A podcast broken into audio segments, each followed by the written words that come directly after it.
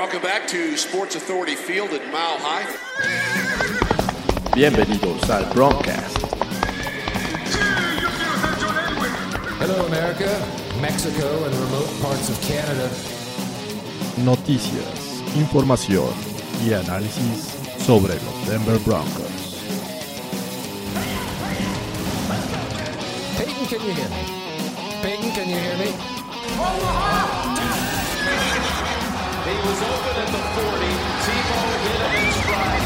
And there was a stiff arm by Thomas delivered in midfield to place it in the game. Check off. This one's for John. Su anfitrión, Jorge Tinajero. Amigos, ¿cómo están? Buenas tardes. Bienvenidos a una edición más de su programa favorito de los Broncos de Denver, el Broncas. Y en esta ocasión va a ser un poquito diferente la dinámica. Eh, como se dan cuenta, el día de hoy su host soy yo, Fernando Pacheco. Bienvenidos a su programa consentido para hablar de este bonito equipo color azul y naranja. Y me acompaña como todos los sábados, o casi todos los sábados cuando se compromete, mi amigo Andrés Cesarte. ¿Cómo estás, amigo? No, pues encantado de estar aquí contigo. Ya llegó Edu Villarse, no lo puedo creer. No lo puedo creer. Eh, encantado de, estar contigo. Vamos a extrañar obviamente a George, pero bueno, eh, ni modo. Así es, este, Edu Villar se llegó temprano, eh, igual que Andrés. Esto, esto significa que va a ser un gran broadcast. Entonces, eh, pues amigos, gracias por estar con nosotros. Como lo menciona Andrés, George eh, se ausenta el día de hoy por, por cuestiones eh, de trabajo. Entonces, eh, le deseamos también a George donde esté la mejor de las suertes. Y pues vamos a comenzar con la información, Andrés, ¿qué te parece? Perfecto, vámonos directo a los temas que nos ocupan. Así es, porque el training camp de los Broncos eh, empezó oficialmente el día de ayer. Eh, ya sabíamos que, que empezó desde la semana pasada, pero eh, al, día de ayer comenzó con operaciones de fútbol.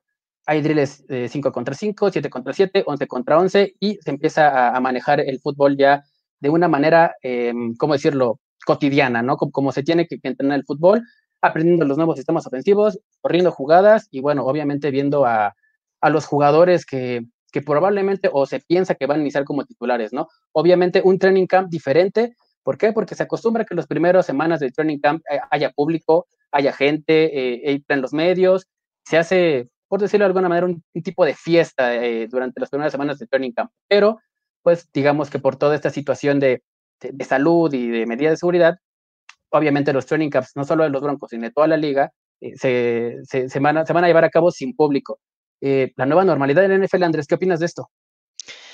Caray, pues eh, sin duda, sin duda es muy complicado, es, es, algo totalmente nuevo a lo que no estamos acostumbrados, eh, ni nosotros ni los jugadores, ¿no? Digo, tanta fan, fanaticada que sí a los equipos, a sus debidos training camps cuando los hacen dentro o fuera de sus estados, ¿no? El caso de Nueva Orleans, me acuerdo, eh, yo, yo estaba en, en, en Nueva Orleans hace unos años a pleno training camp, pero ellos iban muy fuera del estado a, hacer su training camp. Entonces, los, los, mismos aficionados estamos totalmente desacostumbrados a, a este tipo de situaciones y pues esto lo complica un poco y sobre todo desde el punto de vista deportivo, ¿no? Porque si hoy eh, tú tenías, digo, y con, y con, la aceleración del calendario y cómo se van a dar las cosas, si hoy tú tenías un, un, una expectativa de, de, cómo iban a estar las, la competencia y cómo iba a, a ver, verse la progresión a lo largo del training camp y la pretemporada, hoy creo que esto viene a presionar muy complicadamente eh, el calendario, el, el modo de competencia. Entonces, está súper comprometido, pero bueno, vamos a ver cómo, cómo va sucediendo, ¿no? Eh, no cabe duda de que, de que no va a ser algo, una situación normal y de que va, se va a aprender mucho de esto, ¿no? Por supuesto, yo creo que una de las ventajas que tiene ese training camp sin público es que creo que tienes mayor, mayor campo para probar a esos jugadores que, o, o incluso probar e intentar jugadas que normalmente no sacas cuando está el público, cuando está la prensa, cuando, cuando tienes la presión encima de los medios, ¿no? Y es completamente normal creo que en esta temporada atípica vamos a ver que esta, estos momentos de camp los que los tienen que aprovechar los equipos al por mayor, ¿no? Sobre todo los jugadores novatos y undrafted que sabemos que no van a probar suerte en un, en un juego de, de, de, de pretemporada que, que, no va a haber, ¿no? Entonces van a ser semanas fundamentales para los Broncos y este y bueno, vamos a esperar cómo, cómo nos funciona esto eh, hablando de, los Broncos y desde el primer día ya empezamos a tener un poco de noticias y creo que hasta cierto punto de sorpresas eh, nos enteramos el día de ayer que eh, en cuanto a la línea ofensiva, una de las dudas que tanto tenemos es quién va a iniciar titular en el centro, ¿no? Y el día de ayer, por lo menos para el primer día de training camp, inicia eh, Austin Schlottman, este jugador que jugó de guardia derecho y de tackle derecho en, cierto momento de la temporada del año pasado, que no lo hizo mal hasta, hasta cierto momento, inicia como, como titular el día de ayer en, los primeros snaps con la ofensiva, con, con, el equipo titular, con, el equipo número uno. Y este, bueno, creo que va a ser eh, de ayer de llamar la atención. Al final, un jugador que traes en el draft a Lloyd Cushenberry, que se supone que es el titular, dejas como segundo equipo e inicias a Schlottman. ¿Qué opinas de esta situación, Andrés? No me preocupa, la verdad no me preocupa. Yo creo que los equipos eh, van a estar, y, más un equipo como el de los Broncos, donde tienes tanta reestructura y tienes tanto que probar de cara a esta nueva temporada por supuesto, muy nueva en la normalidad que, vivimos, eh, vas a buscar veteranía. Yo creo que vas a buscar veteranía, vas a buscar y generar esa competencia, perdón, con esa eh, veteranía, ¿no? Entonces, no creo que sea algo necesariamente alarmante que hoy Slotman eh, inicie en la, en la, parte de centro. Creo que meterle presión a Cushenberry, tú sabes que hoy lo que tú dijiste es bien importante, ¿no? No vas a tener tu debut en un preseason, ¿no? En un partido de pretemporada, vas a tener tu debut eh, o tu partido de, de, presentación en un partido de temporada regular. Entonces, yo creo que hoy tienes que presionar y ver qué tal puede reaccionar hoy Lloyd Cushenberry y otros jugadores para decir yo quiero ese puesto y voy a hacer todo por ese puesto, ¿no? Creo que hoy es meter un poco de presión y, bueno, tal vez Slotman esté ahí en la semana uno, pero también esto va a definir o, va a obligar a tal vez a un Lloyd Cushenberry a, realmente eh, irse a fondo en este training camp, ¿no? Y demostrar que está listo para iniciar una semana uno, cosa que en una realidad anterior eh, tal vez no tenías tan forzado porque podrías ir en un partido de pretemporada e ir ajustando esos errores y tal vez llegar a una semana uno más preparado, ¿no?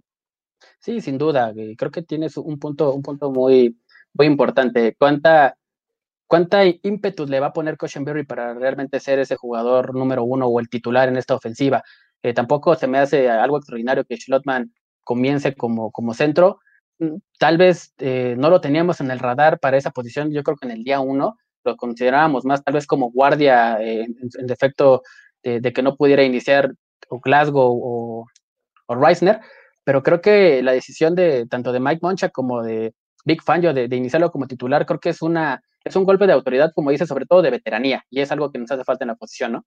Claro, y además, digo, ¿qué le vamos a enseñar nosotros a Mike Monchak, ¿no? Con su gran trayectoria, eh, de él decir, oye, hoy, hoy tengo tal vez un eh, timeline, un, lapso de tiempo corto donde tengo que tomar decisiones y tengo que ver si realmente hoy Lloyd Cushenberry puede iniciar en la semana uno y no voy a quedar mal, ¿no? Entonces, creo que hoy eh, Monchak está sacando su estrategia para auténticamente ver quién está listo para la semana uno, ¿no? Y, eso no significa tal vez que Schlotman inicie en la semana uno, eh, no haya eh, oportunidad para el mismo Cushenberry, ¿no? Pero, pero pues Monchak tiene que tener al equipo más preparado eh, dadas las circunstancias en la semana uno. Entonces, no me hace el menor, o más bien me hace total sentido porque tú vas a buscar los más preparados, los que más listos estén, no los que más potencial tengan, ¿no? Ni lo, ¿no? Que creo que Cushenberry, eh, nadie duda de la gran capacidad que tiene. Por supuesto, y en esta eh, renovación, como dices, o, manera de, presionar o de darle un boost a esta línea ofensiva, otra de las sorpresas que nos presenta Mike Monchak es poner a Jake Rogers como tackle derecho eh, para este día uno de Training Camp o esta primera semana de Training Camp.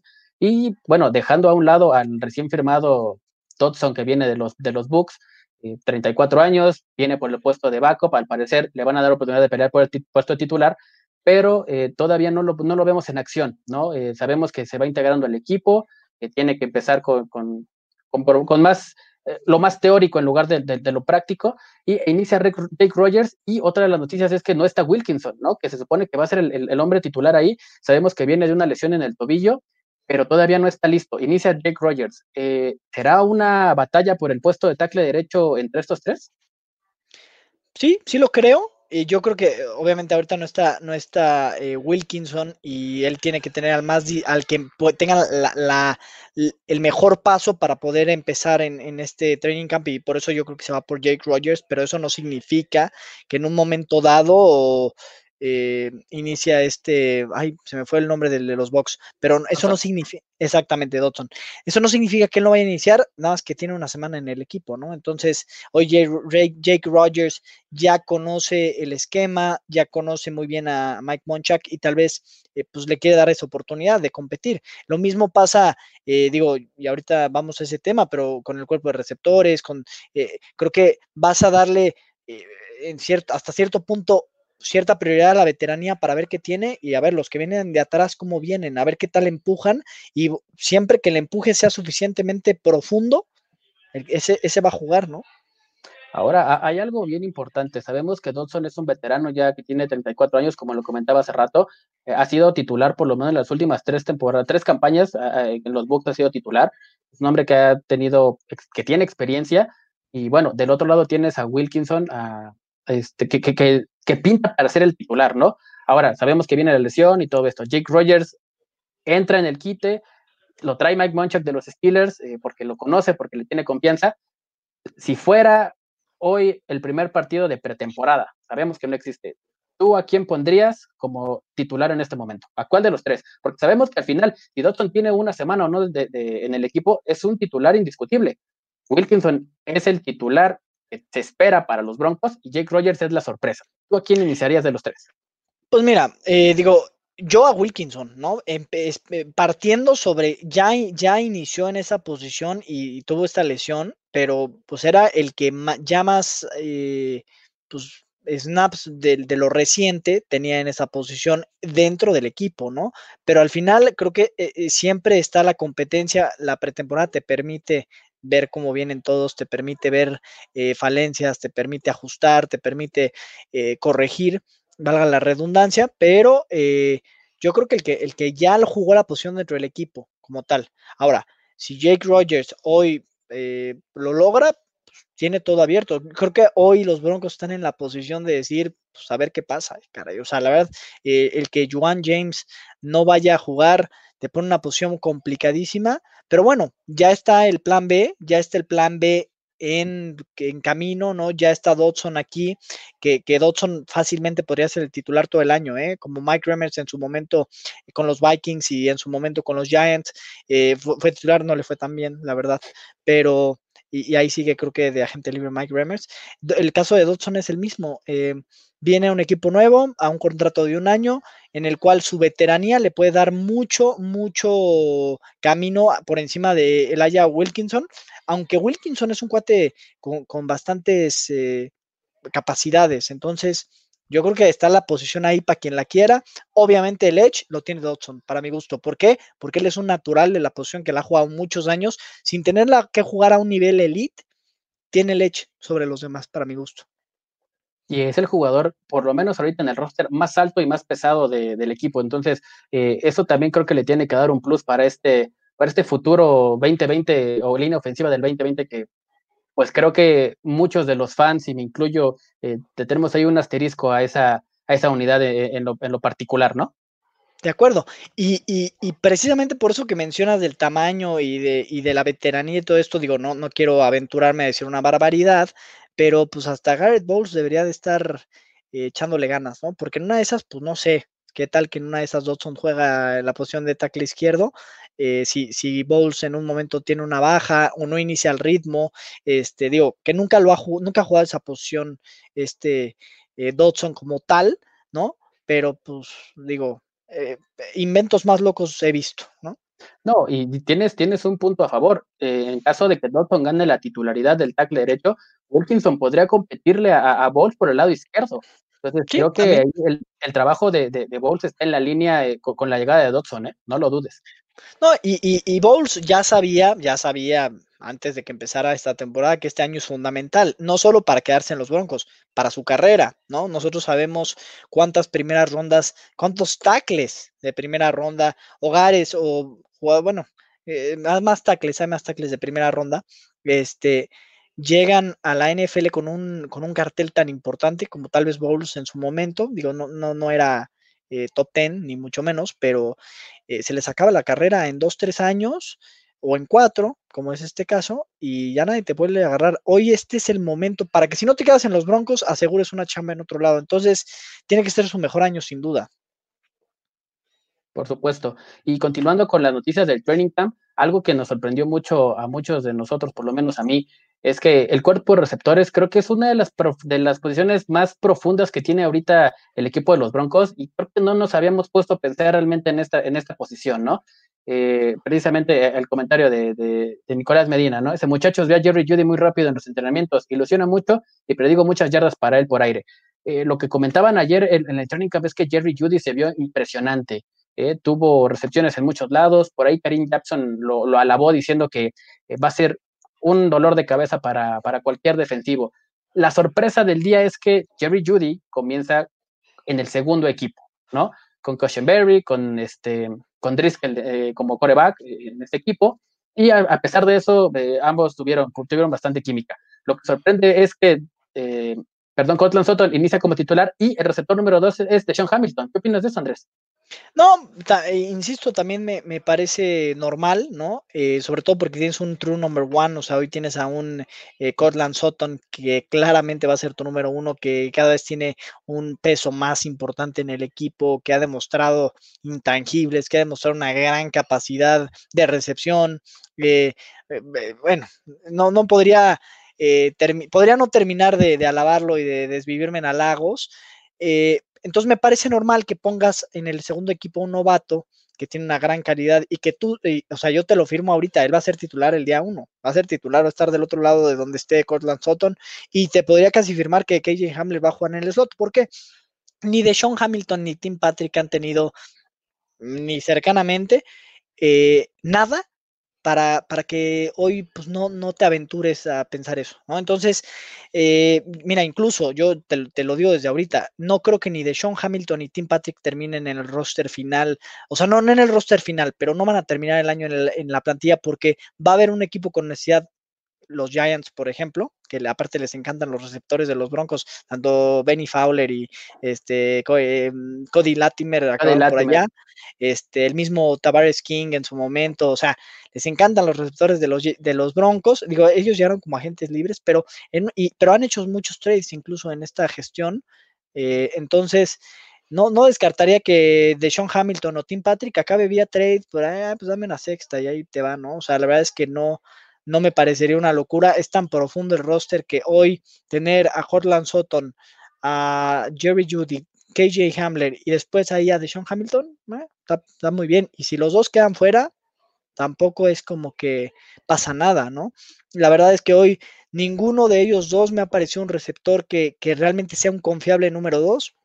Eh, entonces, ya para tenerlos como número cuatro, pues te parece un poco caro, ¿no? Un poco desperdiciado, entonces puedes sacar tal vez algún pick de draft o y otros equipos podrían, ahí ve otra vez ya está sonando esto, eh, podrían eh, preguntar por ellos. Entonces yo, yo creo que en una de esas hasta los dos se, llamaban, ¿eh? Pero yo estoy seguro de que los titulares van a ser Cortland Sutton, Jerry Judy y KJ Hamler, la ah, verdad.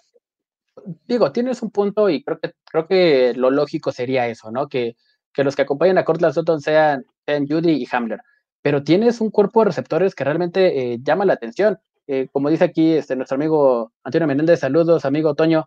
Eh, Jerry Judy ganó separación con jugadores de la NFL, va a responder rápido y será productivo. Seguramente, y, creo que no tenemos duda de, eso, ¿no? más bien, yo creo que quién va a ser el complemento. Si vemos el depth de los Broncos, está saturadísimo de receptores y creo que es un punto que no nos habíamos puesto a pensar, ¿no? Tenemos a Dispenser, que si bien no es un jugador muy confiable, creo que es lo más explosivo que tienen los Broncos en cuanto a velocidad. Según la temporada de pasada, de patada. Eh, claro, después de que Jay ¿no? Eh, me, refiero a la temporada pasada. Eh, no tenías un jugador tan, tan explosivo como, como, como ya es Bionte Spencer en la liga o en el equipo. también trajiste en, el draft a Tyree Cleveland, por ahí está Fred Brown, tienes a Kendall Hilton, tienes a Jerry Judy, tienes a Tim Patrick, a Sean Hamilton, Jawan Winfrey, Jawan Winfrey, eh, Trinity Betson, KJ Hamler, Ah, te no, estás bueno, hablando de bueno. 1, 2, 3, No, 4, 5, Ty- 6, 7, 8, 9, 10, 11. Sí, Ty es el, es el día y- y 1 el de... otro Winfrey se, se llamaban Marta Antier. O sea, ellos van a estar en antes del último cut, se llamaban, ¿no? ¿Estás de acuerdo Por conmigo? supuesto. Estamos hablando de 11 receptores. 11 receptores. La posición, yo creo que la, la primera posición más saturada del depth chart después de la de los Tyrants, que también son muchísimos. Pero si te pones a pensar con la llegada de Hamler y Judy, ¿qué vas a hacer con Tim Patrick y con Deshaun Hamilton? Que realmente eran lo que se esperaba que fueran, más bien, es que fueran el, el complemento de, de Cortland Sutton. Ahora, eh, Tim Patrick se lastimó la muñeca el año pasado y no tuvo una temporada completa. Deshaun Hamilton parecía Jorge Tinajero y tiró demasiados balones, pero el talento lo tiene. ¿Cuántos receptores van a quedar vez- en Denver al final? No, mira, de Sean Hamilton a mí me parece el más, el más valioso de los dos, si me preguntas, a mí, a mí. Me parece mejor de Sean Hamilton en cuanto a potencial, y eso creo que es hasta mejor porque lo puedes, puedes, puede ser una mejor moneda de cambio por algo más, ¿no? O sea, digo, no creo que saquemos mucho de, de él, pero pues en una de esas se va a algún otro lado y sacas un pick de draft pues, que sirva de algo, ¿no? Pero yo, yo creo que hoy los Broncos no están ni siquiera enfocados en decir, ay, ¿qué voy a hacer con Deshaun Hamilton? ¿Qué voy a hacer con Tim Patrick o Deontay Spencer, ¿no? Ni Ty Cleveland ni Winfrey. O sea, yo creo que hoy el, el chart está muy enfocado en los primeros tres, que, ah, o sea, a ver, eh, lo dijimos, ¿no? Que fueras primera y segunda ronda por receptor. Oye, si no inician la semana uno, me va a dar algo, me va a dar algo. Claro. O sea, digo, y tal vez KJ Hamler no inicie eh, de, de golpe involucrado en la, en la ofensiva, pero pan- paulatinamente vaya ganando un rol y se vaya adaptando más. Eso pues, también lo, lo podría entender, porque a ver, ¿cómo involucras a tres receptores, eh, bueno, eh, do- dos novatos al 100% en tu ofensiva? Es bien complicado, ¿no? Entonces, pero, pero a ver, si no son los primeros tres del depth entonces yo le diré a John Elway, oye, pues te equivocaste. O sea, no puedes ir uno y dos por receptor y que no tengan un impacto eh, inmediato en, en la, eh, eh, en, el, en el equipo. Si hubiera sido por otras posiciones, había grandes jugadores disponibles para cuando seleccionamos a KJ Hamler. Entonces yo sí se lo recriminaría. Eh, eh, yo pensaría que, que respecto al plan, eso es lo que va a pasar, ¿no?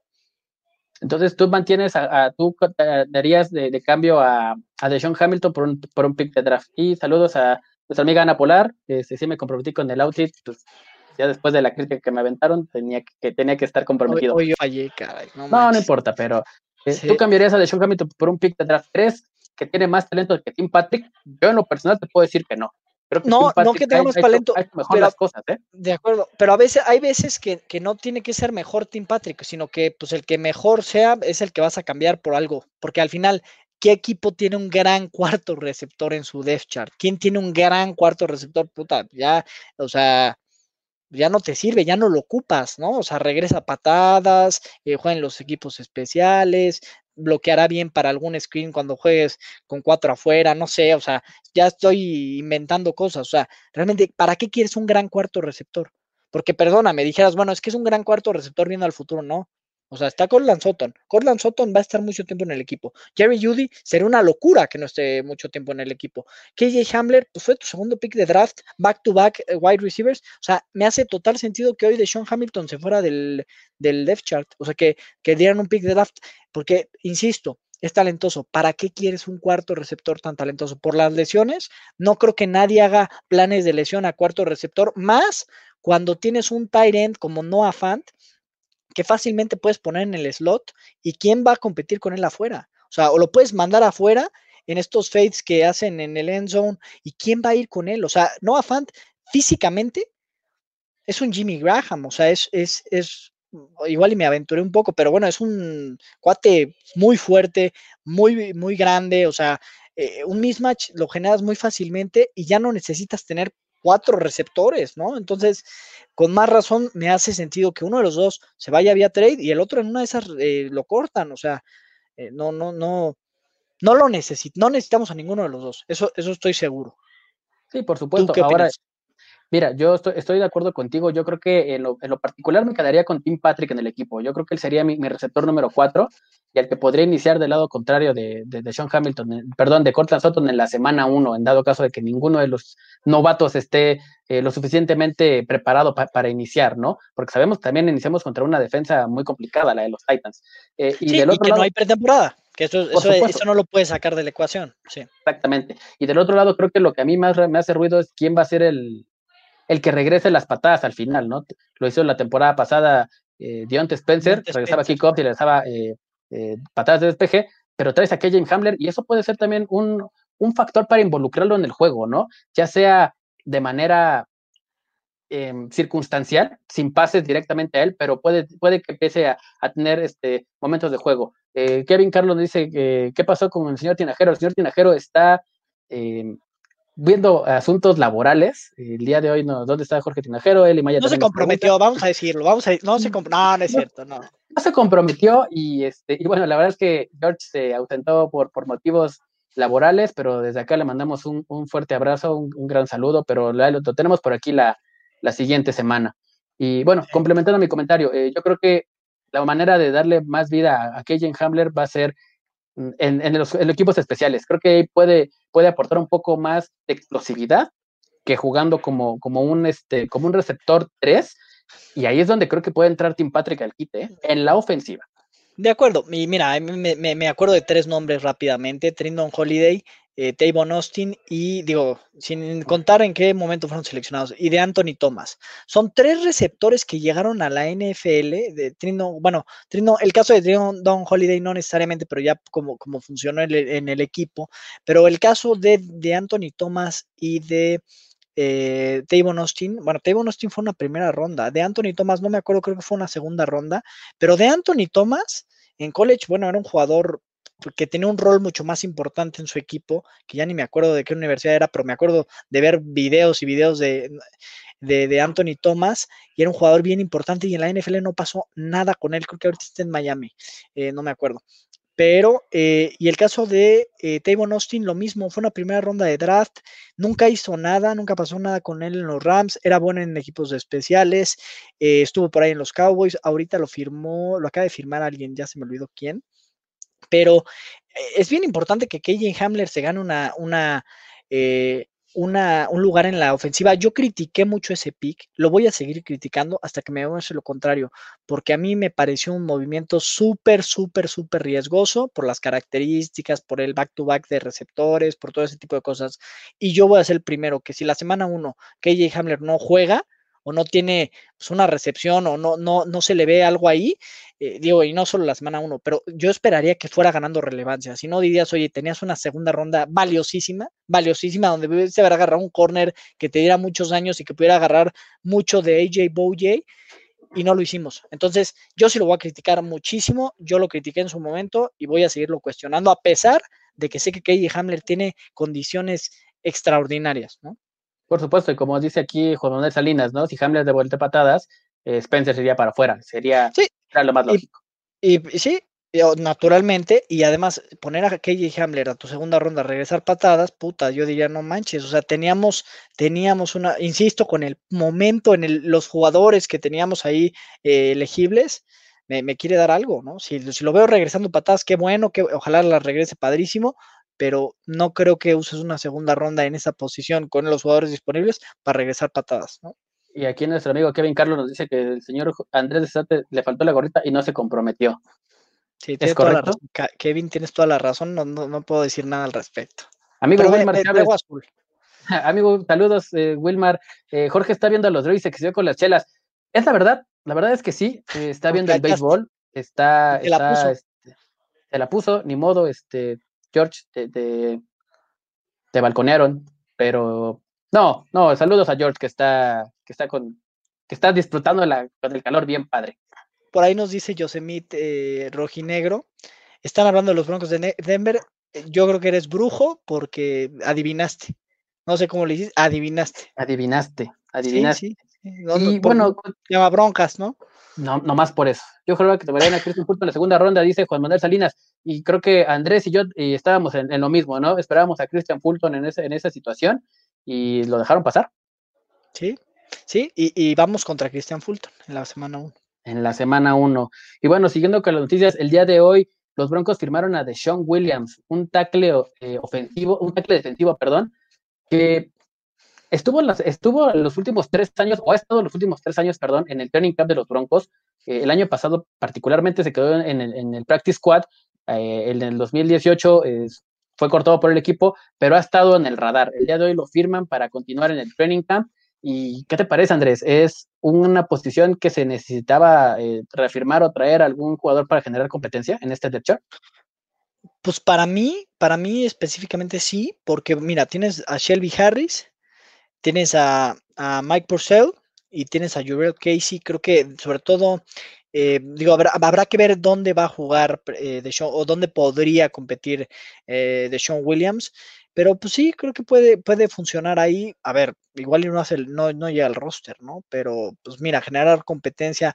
Eh, creo que en su momento en el draft comentamos que no era la posición más fuerte. Si bien eh, de un lado ya llegó Jurel Casey, hemos tenido fuertes bajas como la de Derek Wolf, que es la que cubre yo creo que hoy eh, Jurel Casey. Eh, está del otro lado Shelby Harris, pero por el centro, por ejemplo, con Mike Purcell, yo me siento un poquito, este, pues, ¿cómo decirte? En calzones. no, o sea, no se me hace un jugador que realmente ponga esa presión por el centro tan fuerte que es tan importante, ¿no? Digo, hoy lo de, obviamente, el tener a un jugador eh, de la calidad de Jurel Casey de ese lado ilusiona muchísimo, considerando el nivel de linebackers que tienes viniendo de atrás, pero creo que nunca está de más, ¿no? Eh, sobre todo, yo, yo esperaría, digo, a reserva de tu mejor opinión, que, fuera a competir, tal vez no directamente con Mike Purcell, porque ni siquiera es un jugador que tenga una experiencia de primer equipo, pero tal vez ahí hacer eh, un poquito de ruido con, con McTelvin Nagem o Dremond Jones o no sé,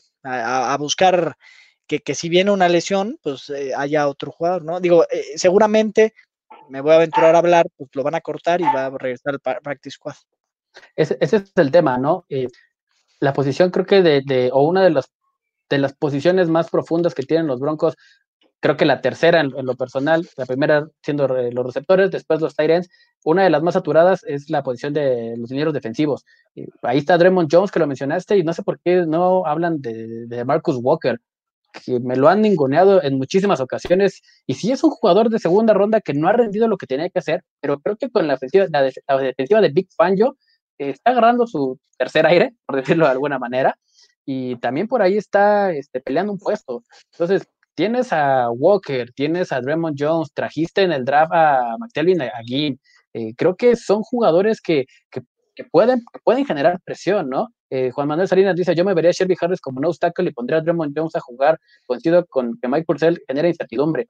Eh, pues mira, yo con, lo, con el comentario de Juan Manuel y con el de Andrés, creo que no difiero, pero lo veo de una manera diferente. Tal vez no genera tanta presión por el centro, pero es un jugador que para muy bien la carrera es, un jugador que gracias a él el, equipo, el juego por tierra eh, defensivo creció muchísimo. Fue una de las razones por la cual los Broncos en zona roja fue una de las mejores de la liga. Entonces, en la llegada de Mike Purcell creo que fue un plus para, para detener la carrera en, cuanto al juego terrestre. Tal vez sí le falta un poco más de presión, pero bueno, del otro lado tenías a un monstruo, tenías a Derek Wolf y cuando Shelby Harris jugó esa posición, eh, creo que fue cuando más se lució. Entonces creo que eh, la llegada ahí de Jurel Casey va a ser fundamental para cubrir la, falta de presión cuando se enfrente a Derek Wolf, pero Mike Purcell es un jugador que es fantástico para, parar la carrera, ¿no, Andrés? Pues sí, sí, es, sí es bueno contra la carrera, sí el equipo se ve mejor contra la carrera eh, a partir de su llegada, y, y sí rescato lo que dices de, Marcus Walker, pero a ver, eh, y lo hemos comentado, y, creo que a de Marcus Walker tal vez lo ponemos no tan abajo, pero ahí con Jake Bott como esas grandes decepciones. A ver, de Marcus Walker era un jugador que en Florida State tenía una gran relevancia. Y tal vez jugaba en un esquema eh, diferente, si no, si no me equivoco, jugaba en 4-3 allá y él era, y jugaba de, defensive end. Hoy juega en 3-4 como defensive end. Para este tipo de jugadores que eran más rushers, se les complica de repente jugar por dentro y tampoco es luego tan cómodo eh, jugar eh, como, como outside linebacker, como rush en, en 3-4, ¿no? Siento que, que, de repente es complicado. Hoy de Marcus Walker pareciera que, empieza a tomar un poco de ritmo. Es un año de, o haces bien las cosas o te vas. Eh, la verdad es que no hay que tampoco ser blandito con él. Eh, no, no ha rendido, no ha rendido y no ha rendido al nivel, pues, el, fiasco que fue Shane Ray en los Broncos, ¿no? Y digo, tan es así que Shane Ray ya se acabó su carrera en la NFL te lo aseguro. O sea, ya no vimos nada de Shane Ray. Sí, no siguen los Raiders, pero ya no pasó nada con él. Los Ravens. Los Ravens. ¿Están los Ravens ahora? Ah, sí, se fue a los Ravens. Ah, sí. Este, pero pues no pasó nada con Shane Ray y no va a pasar nada con él. Y con DeMarcus Walker o se ponen las pilas o se llamaba Marta. La verdad es que era un jugador con gran calidad, llegó al NFL y no pasó nada. Entonces, eh, creo que este, no es injusto hablar de, que, de que estamos flacos porque pues, DeMarcus Walker, dos, tres partidos buenos, no nos pueden decir, no pueden justificar eh, el talento que está desperdiciando, ¿no? Por supuesto, y bien lo comenta Wilmar Chávez, ¿no? Eh, creo que no se ha ninguneado a, creo que se ha ninguneado a Walker con razón, por supuesto, pero el año pasado mejoró un tanto. Sí, lo que mencionaba, ¿no? Eh, creo que el esquema ofensivo de, Big Fangio le, le benefició. Vamos a ver cómo se adapta. en Florida, en Florida, era un, en Florida State era un monstruo. era un monstruo, ¿no? Era un, era un monstruo. Creo que encontrarte la segunda ronda fue, un regalo para, para los Broncos, pero realmente no ha funcionado como, como tenía que haberlo em, hecho. Y ahora es donde dices, con razón me lo encontré en segunda ronda. Pues, es lo que exactamente. Yo, yo, no me acuerdo, yo no me acuerdo, y corrígeme, Fer, ahí yo no me acuerdo si de Marcus Walker traía algún tema de lesiones específicamente, o si traía algún tema extra cancha para caer a la segunda ronda porque era un monstruo, eh, pero pues el tiempo dio la razón. No, la verdad es que llegó sano, llegó sano y, no, no ha respondido, no ha respondido con, con, la chamba. Pero bueno, vamos a seguir con, con los temas ya para, para terminar o para casi terminar este broncas de edición dos personas, por decirlo de una manera. Eh, ayer se cumplieron 61 años de la fundación de este equipo eh, azul naranja, que en su momento era amarillo mostaza, me parece, con mil y un eh, de arreglos así muy feos, las este, calcetas con rayas y todo este show, una, una historia muy, muy simpática, por cierto, la de, la de los primeros jerseys. Pero ayer se cumplieron 61 años de la fundación de los Broncos de Denver, una franquicia que creo que en lo personal es una de las más importantes, no solo de la NFL, ¿no? sino a nivel mundial. Por ahí leía ah, en la semana, y George lo tuiteó la semana pasada, que creo que está en el, top 15 de, de franquicias en cuanto a dinero. Creo que es arriba de los 2 billones de dólares. Eh, no lo sé, por ahí cerquita del Real Madrid y de eh, equipos con, ¿verdad? con los Cowboys, por ejemplo, con los Redskins, que sabemos que son potencias en, cuanto a dinero. Eh, los Broncos de Denver es una de ellas, de las cuales tienen una tradición completamente ganadora. Ah, e, e, es, un equipo que, nació con, esta, con este ímpetu, con este, con este swag, por decirlo de alguna manera, de, ser ganadora, a pesar de que, de que le ha costado trabajo pero los Broncos ha sido uno de los, de los equipos que más, más, más apariciones ha tenido desde que se creó el Super Bowl y desde que se hizo esta famosa esta unión de la Liga Americana y la NFL. los Broncos ha sido el segundo equipo con mayores apariciones en el Supertazón, con ocho. El primero son los, los Patriots, ¿no? Eh, ah, es, uno de los cuatro equipos con más, em, perdón, se me fue el dato por aquí. Eh, em, perdón, es que mi computadora se, se me trabó.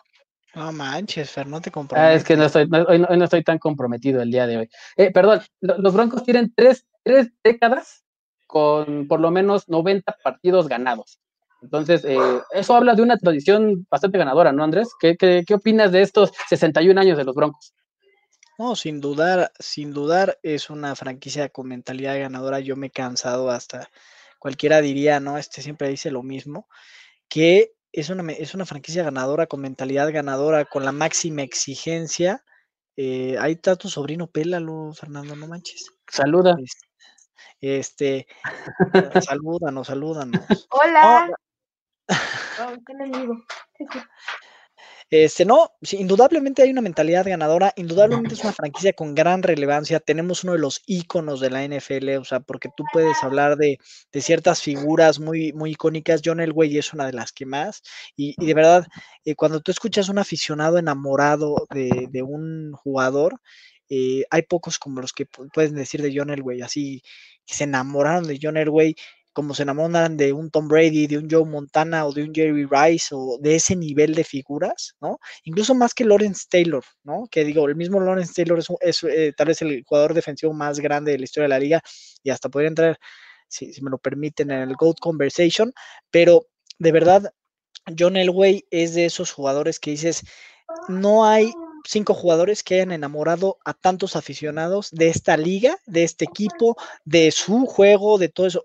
John Elway es uno de esos. Y, es, y, y es, y él inyectó, yo insisto mucho, eh, mucho en la franquicia eh, y, y, hoy ah, seguimos con, con John Elway naturalmente y creo que sigue inyectando cosas muy favorables a, a la cultura de la organización. Por supuesto, como nos menciona Eli, Eli Alba, tiene razón, ya no son Redskins, ahora es Washington Football Team. Perdóname, perdóname. ¿Qué te pasa? Oye, no seas eh, eh, eh, Excluyente, racista, no, ya no, ya no sé ni cómo yo, yo solo sé que ahí está la generación de cristal allá afuera esperando, esperando casarte, Fernando, así que Terminando con- el Broncas, ya espero mil reacciones en Twitter de que soy lo peor del mundo. Eh, peor. Tinajero, comprométense. Pues aquí Pues, estamos, amigo yo. Te mordiste la lengua, papá. No, estamos. Este, y mira, eh, bien mencionabas, Andrés, eh, el hecho de que, de que los Broncos eh, aún cuenten con John Elway en, en la franquicia es un boost. Eh, les voy a dar el dato correcto. Los Broncos tienen tres décadas con más de 90 temporadas ganadoras. Los 80 tuvieron 93 victorias. En los 90 tuvieron 94 90 victorias. partidos, ¿no? Sí. Sí, sí, partidos ganados. Y Sí. en el 2000, ya con la llegada de John Elway como general manager, han tenido hasta la fecha 93 victorias. Entonces, creo que eh, esta, esta tradición ganadora ha, ha ido para arriba y no pretenden eh, tanto Joe Ellis como, como John Elway, creo que soltarla, ¿no? Es un equipo que, que si bien generó mucha expectativa de su llegada, ha sido un equipo contundente. Los Broncos desde que llegaron a la liga en 1970, desde que se, desde que se fusionó la Liga Americana con la Liga Nacional, han tenido 40 444 victorias, 326 derrotas y 6 empates. Tienen un récord de .576 en temporada regular y esto los convierte en el cuarto equipo más ganador en la historia del NFL hasta el momento, arriba de los Steelers, de los Cowboys y de los Patriots, que sabemos que esta última Abajo década ha tenido eh, pues repunte e- e- en este sentido en cuanto a victorias, ¿no? y qué, me- mejor manera de, de ejemplificar el- eh, el- la, la cultura ganadora. O sea, este, este, esto que comentas, Fernando, no, no deja ninguna duda de la cultura ganadora de los Broncos. O sea, hoy estar peleando con los Patriots y los Steelers, por ejemplo, que son franquicias enormes, y bueno, sin dejar de- al lado a mis tan odiados Cowboys, eh, son culturas ganadorcísimas. Son franquicias fuertísimas, económicamente fuertes, de aficionados, de, de todo esto, pues los Broncos están ahí, ¿no? Los Broncos Eh, están ahí y mira, eh, y, y realmente no es por mucho. Los Steelers tienen un récord de 474 juegos ganados. Los Cowboys tienen un, un récord de 453.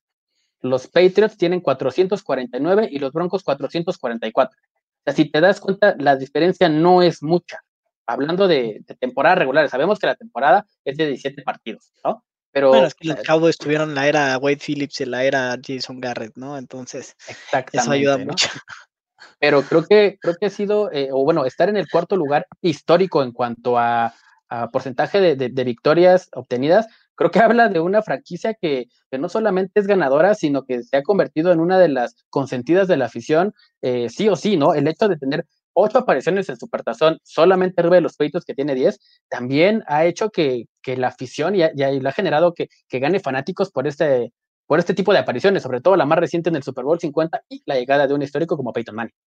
De acuerdo. Y el dominio que tuve en, ese periodo, y más que competir con estos números, con estos nombres, también implica mencionar a ver Mike Tomlin en toda su gestión con los Steelers, no ha tenido una sola temporada perdedora. ¿No? Nosotros ya llevamos algunas en esta, bueno, en estos últimos 10 años, por ejemplo, pero ahí puedes ver un poco de, de lo que ha sido la cultura, de lo que ha sido la consistencia, ¿no?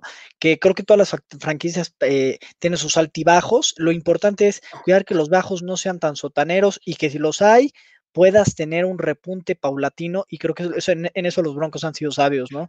Eh, por ahí, en, su- en el momento preciso vino Peyton Manning, en el momento preciso vino de Marcus Ware, vino TJ Ward, y se hizo una inversión fuerte por la, por la defensiva. Entonces yo creo que aquí va a ser la misma, aquí vamos a buscar estabilizar el equipo y después otra vez, pum, vamos con todo a ganar, ¿no? Como lo que vemos de repente los Rams hicieron su shot a, ganar, ¿no? Y, y no les funcionó, pero estuvieron muy cerca.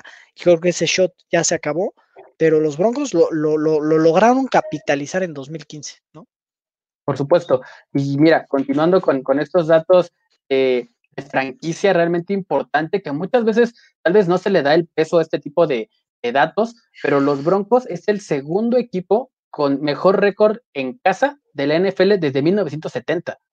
Los Broncos tienen un, un, un récord de temporada regular en casa de 266 ganados, 119 perdidos. Es la segunda franquicia con mejor récord, solamente por debajo de los Steelers que tienen 278 juegos. O sea, menos, pues están ahí a- atrás de los Steelers, ¿no? O sea, un total, eh, perdón, de, de juegos de postemporada, 17 juegos ganados, 5 perdidos en playoffs. Ni los Steelers tienen ese récord, que tienen 21 y acuerdo. 10. De acuerdo, ¿no? Y, y, ahorita que mencionas a los Steelers y ahorita que mencionas los 61 años, voy a decir un nombre que, que no lo puedes, no puedes mencionar esta franquicia sin decir ese nombre. Tim Timothy Tebow, por supuesto. A ver, ¿cómo no vamos a acordarnos de Tim Tebow? Que es el único, es el único coreback seleccionado en el draft por los Broncos que ha ganado un partido postemporada para los Broncos. Entonces, hay que mencionar a Tim Tebow. A mí, Tim Tebow, digo, yo sé que no es parte fundamental de, de la historia de la franquicia, pero yo resalto mucho la resiliencia de Tim Tebow. Cualquier persona con el hype que tuvo en su momento Tim Tebow, como acabó su carrera en la NFL, que creo que hasta fueron un poco injustos para darle una oportunidad a un cuate con la ética profesional del nivel. O sea, tú ves un Johnny Mansell, ves a X número de jugadores que tienen una segunda oportunidad y a Tim Tebow nadie se la dio. Eh, al mismo Chip Kelly lo terminó cortando, creo que por última vez, o en los Pats fue ya la última vez, ya ni me acuerdo, pero gran resiliencia de Tim Tebow y él nos dio esa victoria contra los Steelers en tiempo, en tiempo extra. Entonces también lo menciono, ¿eh? También lo menciono. Por supuesto, por ahí dice nuestra amiga Ana Polar, ¿para cuándo una entrevista con el hilo de Fer Pacheco a Tim Tebow? Eh, pues, ¿qué más quisiéramos tenerlo aquí? Bueno. a- No, hombre, me, me- me- me Rebeca, vuelvo loco. Rebe- esta Rebeca no nos pela y quieres a Tim Tebow, o sea, no nos pelan, Fernando. Bueno, pues ya le dejamos ahí unos mensajitos y por ahí hay que decirle a todos los, los fans del Ayúdenos, que, Juan Manuel, que sigan eh, etiquetándola para que, para que esté aquí este Eli, Edu, este, Ana, y a todos los que quieran tener aquí a, a- a Rebeca Landa, ahí por ahí déjenle un tweet diciendo que cuándo va a visitar el Broncas.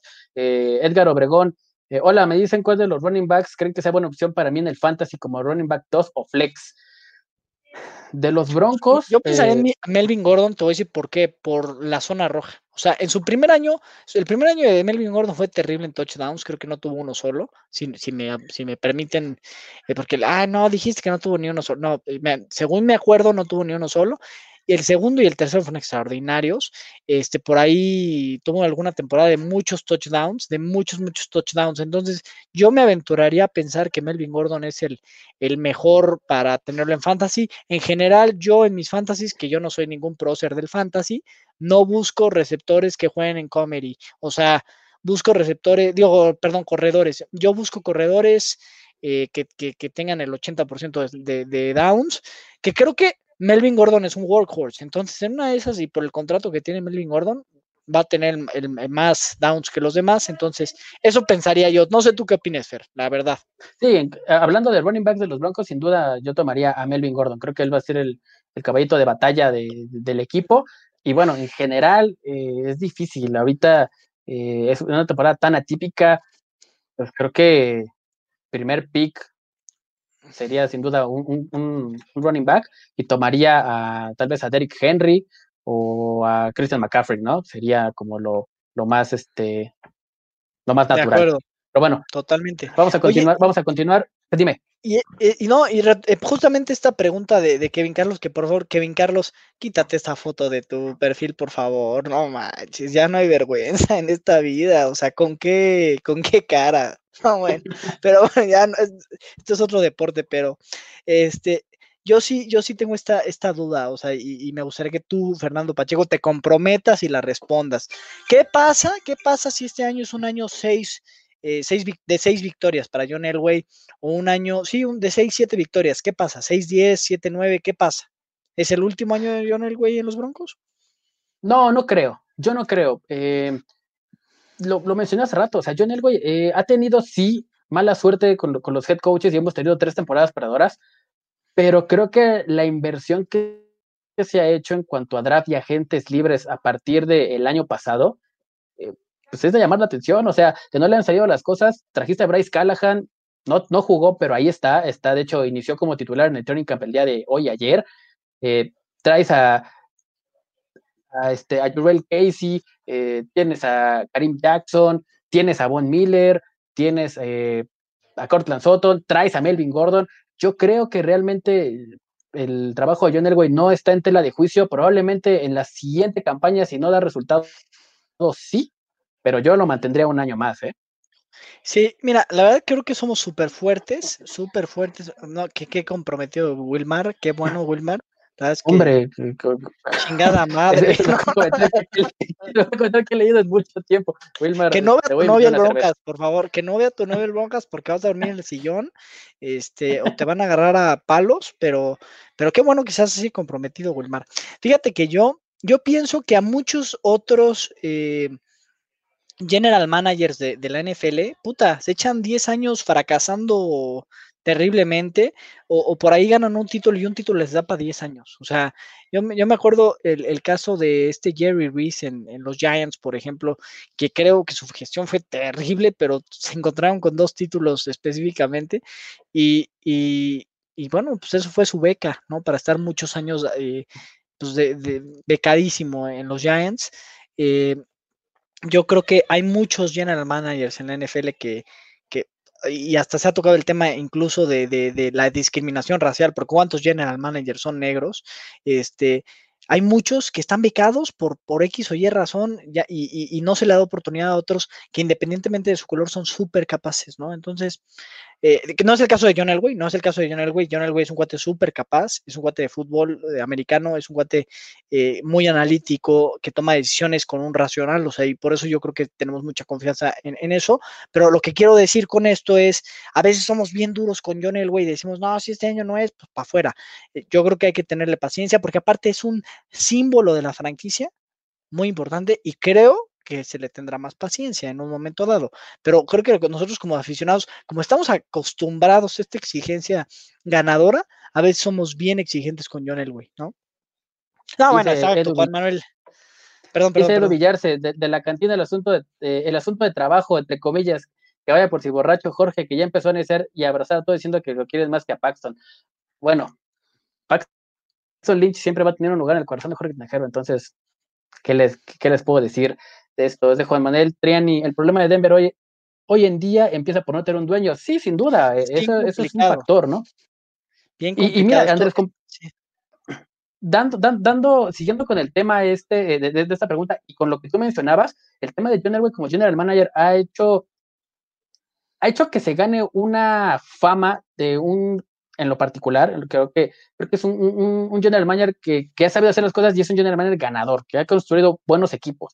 Yo lo comparo mucho con uno de mis general managers favoritos y, a pesar de que no tuvo tanto boom y tanto éxito, Ozzy Newsom de los Ravens, creo que fue un general manager súper consistente que hizo cosas muy buenas, trajo jugadores excelentes y piezas claves en los momentos que se necesitaban. Creo que John Elway tiene esa misma, si no visión, eh, como escuela de, de, seguir esto y decir, bueno, eh, vamos a, seguir teniendo estas temporadas y realmente no deshacer el equipo, sino poner jugadores claves en posiciones que sabemos que tenemos que reforzar. Eh, Newsom era un, era un general manager eh, extraordinario, eh, de color, precisamente uno de los pocos que había, y creo que, eh, digo, su, gestión terminó por, por, tema de edad y de tiempo, pero los Ravens estaban súper contentos con él, y creo que era un, una gran mente eh, en el momento de, hacer el draft.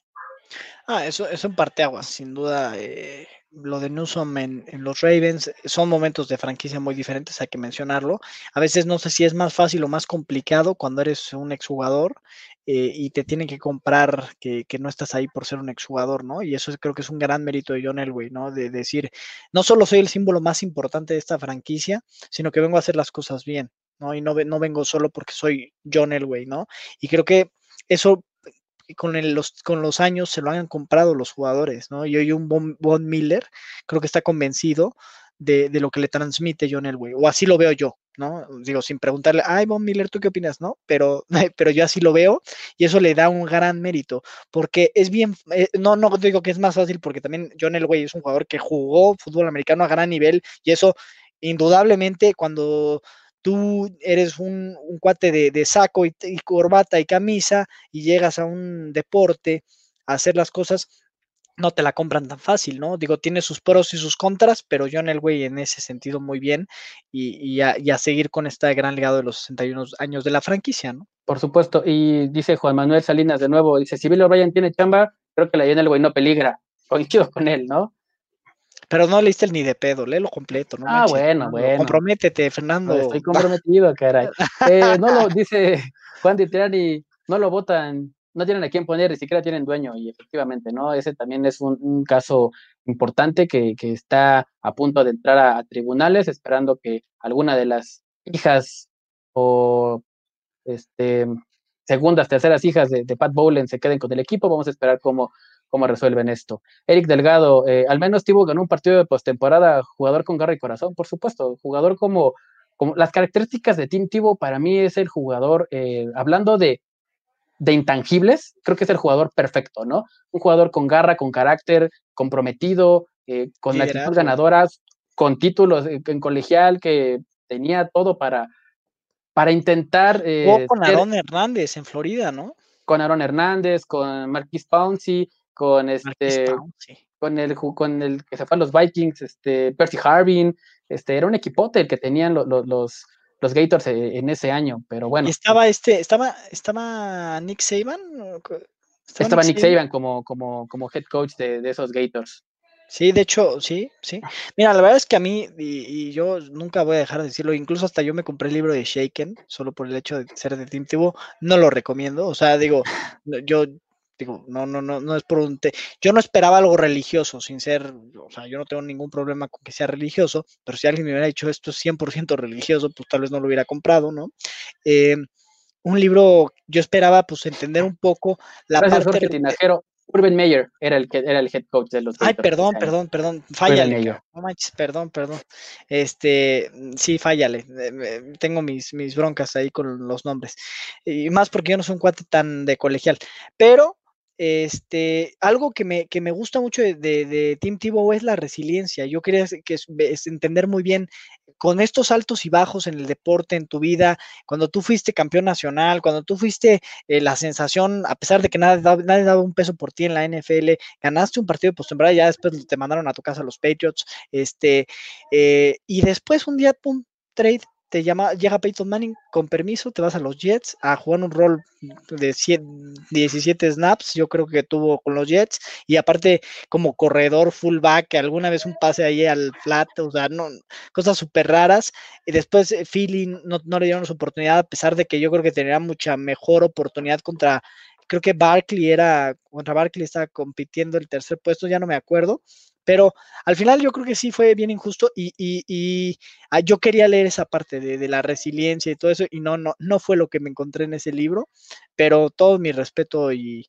admiración a la resiliencia de John Elway y que hoy sea, digo, de Tim Tebow y que hoy sea una figura tan firme. Y digo, claro, él lo enfoca en Dios y qué bueno, eh, pero bueno, eso siempre es de admirar y hay que aprender, ¿no? De eso va a ser y será uno de mis jugadores favoritos de los Broncos en, en, la historia, va a estar dentro de mi top 10, sí o sí, no me importa lo que diga la gente. Lo, lo quieres eh, en un locker room, ¿no? Por supuesto, lo quiero, lo, lo quiero disecado en mi cuarto, ¿eh? ahí lo quiero a Tim Tebow. Lleva puro sí, porque dije Nick Saban, era, era tremendo líder y un atleta sumamente disciplinado. Es correcto. Y ya para terminar, fíjate que eh, nuestro amigo Charolastra, un saludo a nuestro amigo Charolastra, nos escucha o si nos está viendo, me puso una pregunta en Twitter y dice, eh, les planteo esta pregunta, si las cosas no salen como todos esperamos con el quarterback clock, eh, ¿estarían de acuerdo en ir por, en ir por todo en un trade por, por Aaron Rodgers en el 2021? ¿Qué opinas, Andrés? Pero pues, ¿qué tienes que dar por ese trade? Mira, en el como está el equipo de, hoy, como está el equipo hoy, sí. En el supuesto caso que, que, que Drew Lock no sea, tengas, no sea el año de Drew Lock, vas por Aaron Rodgers el siguiente año. Si tienes cap, si tienes suficiente espacio en el cap, puta, no hay cosa que haga más sentido. O sea, digo, eh, hay que, Green Bay no lo va a soltar, vas a tener que dar dos primeras rondas y algo más. Este, seguramente te van a sacar algún receptor, o sea, eh, no sé, creo que se antoja bien complicado porque e, ese tipo de trades, ¿cuándo hemos visto un trade en la NFL de ese nivel, no? O sea, de ese nivel. No sé, a ver, vamos a echar memoria rápida, pero, pero imagínate, o sea, imagínate, Aaron Rodgers llegaría a un equipo que está en ese punto, como cuando Peyton Manning llegó. Digo, tal vez Peyton Manning llegó en un punto hasta peor, porque la defensiva está hecho un desastre. Estaba por ahí Sean Phillips y estaba este Wesley Woodyard como los grandes líderes de la defensiva. Bueno, y obviamente Von Miller, pero, pero no, hasta llegaría en un, hasta me atrevo a pensar que llegaría en un mejor punto Aaron Rodgers en un momento, pero pues mira, yo si fuera Aaron Rodgers hubiera pedido un trade hace tres días, o sea, hace una semana, hace dos meses, ¿no? No, pasa eso y yo me vuelvo chango, me vuelvo chango, este, pinto mi casa de naranja, hago algo así, ¿no? Mira, eh, en lo personal, eh, en esta pregunta se me hizo bastante interesante y por ahí vi varios comentarios que coinciden contigo, Andrés, que dicen que sí, que irían por Aaron Rodgers. Eh, yo en lo personal te digo que no. Yo en lo personal te digo que no porque es juzgar a un coreback de primer año, de primer año completo, porque el año pasado te dio cinco partidos, cinco partidos en los que pudiste ver destellos, sí, pero ya lo ha comentado Jorge Tinajero en diferentes ocasiones, solamente un rival eh, de calidad fueron los Chiefs, fue de visita y se perdió. ¿no? Entonces, Bueno. este, es el, es- es- este, es un- este es el primer año completo como coreback titular de los Broncos de Drew Lock.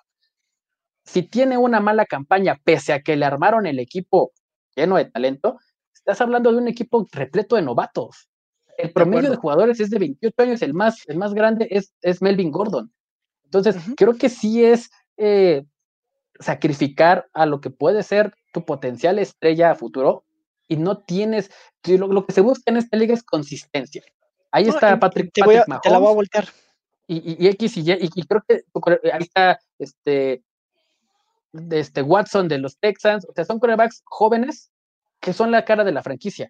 Si tú traes un jugador como Aaron Rodgers a un equipo que se está armando, pues oye, o sea, le, partes el queso a lo que, a, a- la historia que, o, lo que se pretende hacer como franquicia alrededor de Drew Lock, o llámese como se llame, o Jeff Driscoll, o Jorge Tinajero, o como quieras que se llame, eh, para traer a un jugador es regresar al modo win now, que se, que se ocupó con Peyton Manning, que funcionó, y cuando terminó eso, vienen las épocas de Sí, vacas flacas flacas. y empezamos otra vez eh, eh, a, a buscar y a padecer de esta posición tan clave en esta nueva tipo de liga. Entonces, en lo personal, creo que la Cuando- llegada de Aaron Rodgers no me haría mucha lógica. Mira, cuando, cuando haces eso, y ya lo dijiste, Fer, o sea, cuando haces eso es, ya sabes lo que vas a tener. Vas a tener cuatro años muy buenos, o dependiendo en el punto en el que esté el coreback, y después vas a tener vacas bien flacas, ¿no? Y ya lo vivimos nosotros, pero no me era, no se me era una locura. A ver, eh, voy, voy- a poner, el- voy a voltear el ejemplo, este, que ya lo vivimos. Tenías a Tim Tebow, venía de ganar un partido en postemporada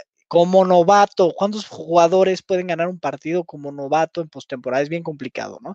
Este, y la verdad es que Tim Tebow sí tiraba bolillos o lo que sea, pero pues no sé, a mí, a mí hasta cierto punto dije, ay, pues ya era titular, este, o sea, no que los Broncos, los Broncos se me hizo que hicieron lo correcto, pero algún equipo que, que estuviera desmantelado, eh, que hoy los hay, que dijeran, oye, pues les voy a dar chance a, a Tim Tebow a ver que compita, a ver, lo meto de titular, a ver qué pasa. Pues así pasó con los Broncos, lo metieron a ver qué pasa y lo que pasó, ¿no? Entonces, por- en ese sentido, nadie se comprometió a buscar cambiar su, su- su- su manera de lanzar, así como hoy eh, con Ben Simmons, sí quieren que, que tire un jump shot o que tire un triple, digo, me cambio de deporte rápido, el primo de, de Justin Simmons, eh, ¿por qué con Tibo nadie se comprometió cuando tenía todos los intangibles correctos? Él era el tipo que querías en el vestidor. Ahora, eh, aquí estás hablando de Drew Lock, un jugador de segunda ronda. Yo no sé qué cuánto talento le veas a Drew Lock o cuántos títulos te veas con Drew Lock. O si tú crees que Drew Lock va a ser en los siguientes 10 años un top 5 coreback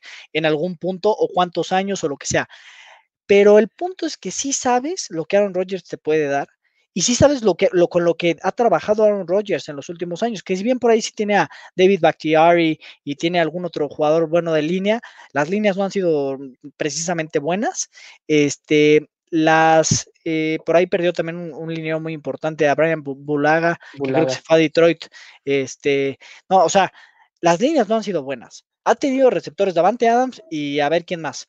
Eh, no ha hecho, no hizo química con Jordi Nelson. Jimmy, con Jimmy Graham necesariamente, tuvo a Jordi Nelson, tuvo a Randall Cobb, que ya vimos lo que hizo Randall Cobb y lo que hizo Jordi Nelson después de, de Aaron Rodgers, y lo mismo que hizo Greg Jennings cuando dejó los, a los Packers, sin ser de Greg Jennings ningún Hall of Famer, pero Greg Jennings era un jugador muy bueno. Entonces, lo que yo creo es, imagínate a Aaron Rodgers trabajando con Cortland Sutton, trabajando con Jerry Judy, trabajando con KJ Hamler, que le gustan tanto ese tipo de receptores que pueden eh, hacer un poco de aquí y de acá, como Randall Cobb, que Randall Cobb es de sus mejores amigos. Eh, imagínate, ¿no? Y hoy hay una línea ofensiva que pues por lo menos dos años, ¿eh? Y, puede crecer un poquito. Está Dalton Reisner, Glasgow le queda otro año de contrato y por ahí podrías buscar una eh, extensión. Eh, está Cushenberry, o sea, si tú lo ves así fríamente, pues no me parece así como que qué barbaridad, ¿no?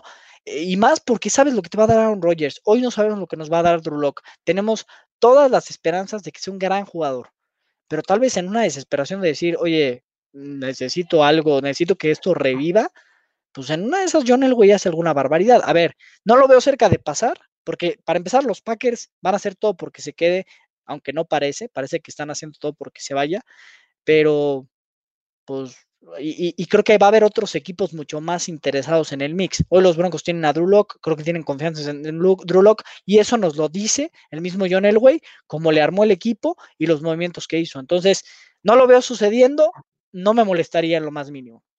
Correcto, ya para terminar, eh, dice Kevin Carlos, si después del Super Bowl 48 puedo decir que lo voy a los Broncos, puedo tener al Barça hasta la próxima semana. Eh, Andrés, ese comentario va para, para ti, amigo. Ah, gracias. y bueno, ah, eh, ah, para cerrar, para cerrar, tu momento favorito de los Broncos en estos 61 años de historia el pase de Tibo a de Marius Thomas para 70. No, no es cierto. Este, no, sinceramente, pues obviamente la jugada del helicóptero de John Elway, esa es mi jugada favorita. Creo que representa todo lo que quieres en el deporte de un jugador. Por supuesto. Eh, yo me quedo con el juego de campeonato eh, del 2015, ah, no. del 2000, no, mira, eh, simplemente creo que porque no me tocó vivirlo, ¿no? Lo, lo, vi en, lo he visto en DVDs, lo he visto en historia de videos de historia de NFL, eh, creo que es un gran momento eh, de la franquicia, pero en lo particular, en lo personal, algo que me tocó vivir, de hecho lo, lo, lo viví con, junto con Jorge Tinajero, lo pudimos ver juntos, esa final de conferencia del 2015 Broncos Patriots, creo que fue un juego cardíaco que vino de menos a más, eh, y bueno, en lo personal es uno de mis momentos, si no es que el favorito hasta el momento que, que me ha tocado vivir, este, de estos 61 años de este, de este bonito equipo de tradición. Y mira, yo vistos, vistos, vistos, yo te puedo decir dos momentos que, que a mí me encantaron, me encantaron, eh, o tal vez tres, ¿no? El primero es el siete, eh, los siete touchdowns que lanza Peyton Manning contra los Ravens, ese momento lo disfruté muchísimo, que por ahí Danny Trevathan hizo de las suyas, este, y tiró un balón antes de entrar al end zone. Me acuerdo muy bien también del juego contra Dallas esa misma temporada, donde Peyton Manning hace un bootleg eh, y, entra caminando a Lenzone. Lloré, te lo digo, lloré en ese momento. Dije, no mames, este güey es un genio, qué bárbaro, la verdad. Este, y, yo soy fan de Peyton Manning hasta la muerte. Y me acuerdo muy bien del partido contra Seattle. Este que creo que lo acabamos perdiendo, cara, ya ni me acuerdo. Pero la siguiente temporada, después de perder el Super Bowl, me acuerdo un pase que le lanza Peyton Manning, un back shoulder a, Jacob Tammy para empatar el partido. Sí, lo terminamos perdiendo ahí con Marshall Lynch en overtime, pero me encantó ese pase, lo disfruté muchísimo. Le empatamos el juego a los Seahawks a 20 y creo que en el overtime lo ganaron con, con una corrida de Marshall Lynch, pero ese, ese pase también lo disfruté muchísimo eh, porque digo, perdimos el partido, pero no sé por qué lo disfruté tanto. Ahora, obviamente esas finales de conferencia contra los Patriots, cómo no disfrutarlas. Hay la intercepción de Bradley Roby, fue Bradley Roby en la, conferencia, en la conversión de dos puntos. Pero el partido contra los Chiefs, ese partido contra los Chiefs que ganamos con el fumble que fuerza mm, Danny Trevathan y que regresa Bradley Roby, también ese fue un gran momento. Eh, y un partido que hemos perdido 14-0 contra los Chiefs, que Emmanuel Sanders lo empata con un touchdown que se tira una marometa entrando al... Tengo, eh, te puedo decir todo, todo, todo, sí. Podemos hablar toda la noche de mil y un jugadas, pero este, aquí en los comentarios, amigos, déjenos cuáles son sus, momentos favoritos de esos 61 años de... la, intercepción de 100 yardas de Chan Bailey. Ah, pues ah también, eh, Juan Manuel Salinas, exactamente, es uno de los, de los momentos más reconocidos de la franquicia. Pero bueno, amigos, esto fue todo. Eh, una edición más del Broncas. Em, ¿Algo más que quieras agregar, amigo Andrés? ¿Cómo te encontramos en redes sociales? JA de César en todas mis redes. Muchas gracias a todos por, por seguirnos, que estén cada semana. Llegó temprano Edo Villerse, aquí está Eli May, como siempre. Juan Manuel Salinas, todos, muchas gracias. Que sigan acá cada semana, por favor. Ana Polar, por supuesto, todos, todos, todos. Emma. Así es, este, gracias amigos por seguirnos en vivo. Gracias a Jorge Tinajero, que por ahí estuvo está presente y no, por ahí lo vimos en los comentarios. Gracias a Primero y Diez por prestarnos la plataforma, seguir hablando de este bonito equipo y síguenos en redes sociales. Yo soy Fer Pacheco 43 en Twitter. Eh, sigan aquí arriba todos los canales de Primero y Diez, Twitter, Instagram, eh, YouTube. Todos los días, a todas horas, hay información, no se lo pierdan. Y nos vemos la próxima semana. Esperemos ya con staff completo y esperemos con Rebeca Landa, por ahí sigan mandándole este, etiquetas para que pronto la tengamos por aquí. Andrés, muchas gracias. Gracias, Fer. Y, a Kevin Carlos, era broma lo del Barça, no se enoje. Este, ahí nos vemos. Muchas gracias a todos. Saludos a todos, gracias.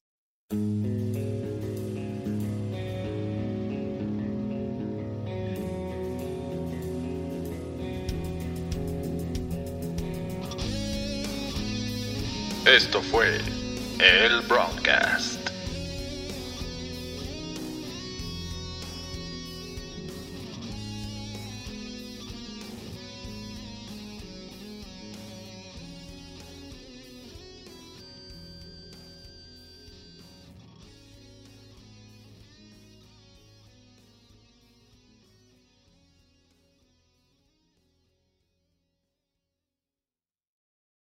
Hey guys, it is Ryan. I'm not sure if you know this about me, but I'm a bit of a fun fanatic when I can. I like to work, but I like fun too. It's a thing. And now the truth is out there. I can tell you about my favorite place to have fun Chumba Casino. They have hundreds of social casino style games to choose from, with new games released each week. You can play for free anytime, anywhere. And each day brings a new chance to collect daily bonuses. So join me in the fun. Sign up now at chumbacasino.com. No purchase necessary. Group. Void were prohibited by law. See terms and conditions. 18 plus.